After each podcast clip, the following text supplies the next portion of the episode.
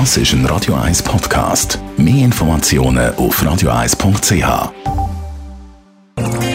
Die grünen Minuten auf Radio 1 wird Ihnen präsentiert von Energie 360 Grad. Machen Sie es wie immer, aber umweltfreundlicher. Mit den intelligenten Energielösungen von Energie 360 Grad. Bianca Schweizer von der Umweltarena. Für alle, die etwas gegen die Umweltverschmutzung wollen unternehmen, gibt es ja morgen und am Samstag die Gelegenheit dazu.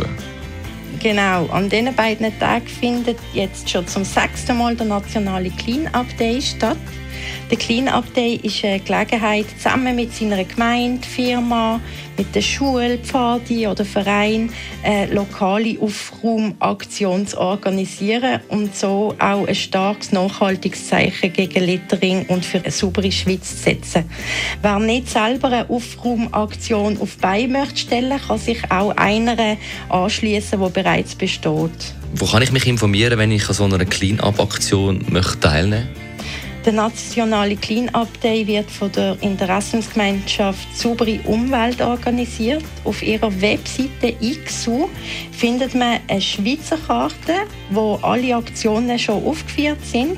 Und viele Aktionen werden von Gemeinden organisiert, wo man sich einfach anschließen kann.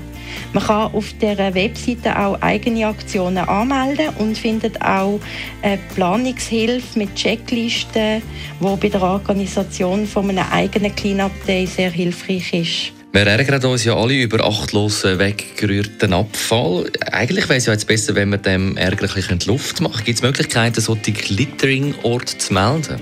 Ja, dazu gibt es Clean Up Day App man fotografiert mit seinem Smartphone dann äh, den umliegenden Abfall und ladet das Foto über die Clean Up Day App auf.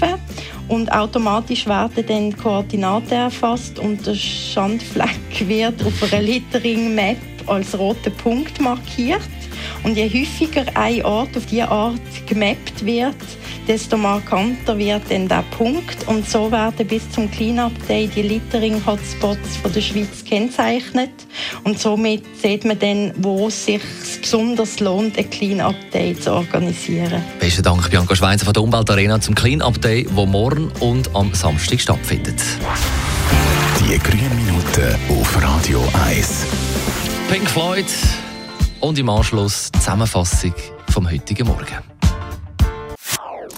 Das ist ein Radio 1 Podcast. Mehr Informationen auf radio1.ch.